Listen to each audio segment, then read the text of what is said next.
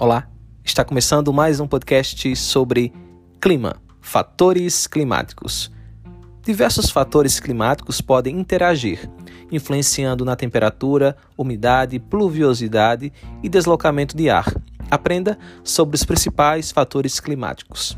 Latitude. Latitude é a distância de um local em relação à linha do Equador. Quanto mais nos afastamos dessa linha, maior será a latitude e menores são as temperaturas médias anuais. Isso é devido à esfericidade da Terra, porque quanto mais próximo do Equador, a inclinação dos raios solares é menor e sua luz incidirá com mais energia em uma área menor. Conforme aumenta a latitude, aumenta também a inclinação dos raios solares, aumentando também a área de recebimento da luz solar. A latitude é o principal de todos os fatores climáticos, pois é a responsável por dividir o planeta em três grandes zonas climáticas: tropical, temperada e polar. Altitude.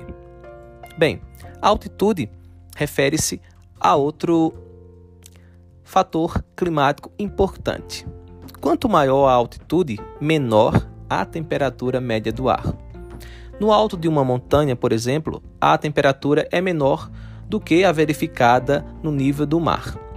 Quanto maior a altitude, mais rarefeito, escasso, se torna o ar, ou seja, há uma menor concentração de gases ou umidade, o que diminui a retenção de calor nas camadas mais elevadas.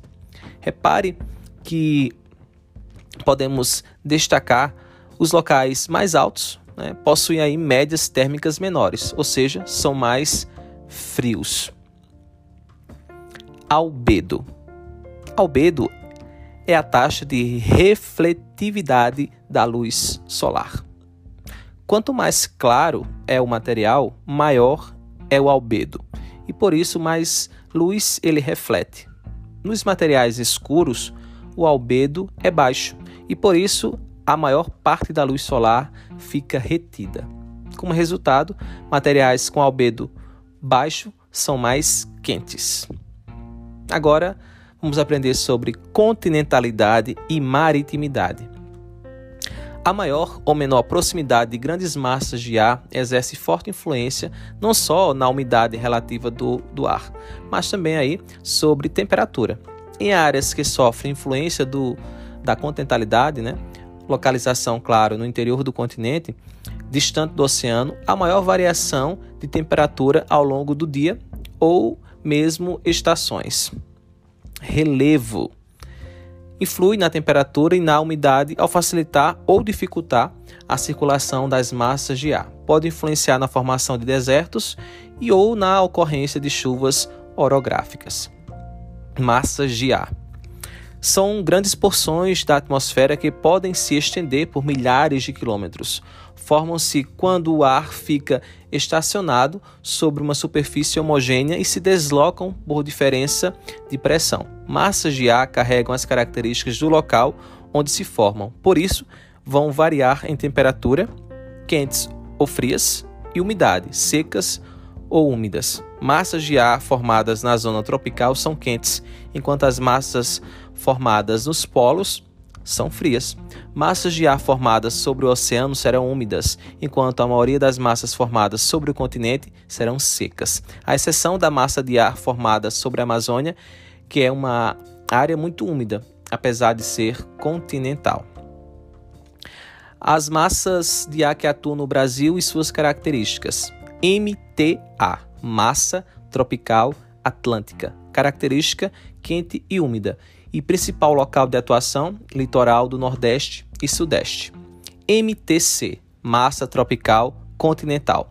Ela é quente e seca e a área de atuação é no centro-oeste do Brasil. MEC, massa equatorial continental. Característica, ela é quente e úmida. E a principal, o principal local de atuação, região norte. MEA, massa equatorial atlântica quente e úmida e atua no litoral da região norte. MPA, massa polar atlântica. Ela é fria e úmida e atua aí no inverno, atingindo todo o território brasileiro.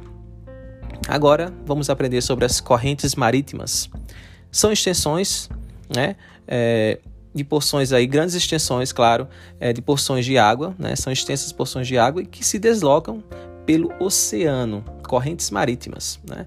quase sempre nas mesmas direções, como se fossem larguíssimos rios né, dentro do mar, e são movimentadas pelos ventos e pela rotação da Terra. Exemplo, corrente do Golfo, corrente quente, e a corrente é, de Humboldt, corrente fria. É importante também destacar que correntes frias no litoral costumam atrair muitos peixes, mas também são as responsáveis aí por formar desertos litorâneos, conforme se vê é, em várias partes, é, exemplos aí do, da América do Sul, né, onde é possível observar como a corrente fria de Humboldt é, dificulta a ocorrência de chuvas no litoral oeste da América do Sul, colaborando, claro, para a formação aí do deserto do Atacama.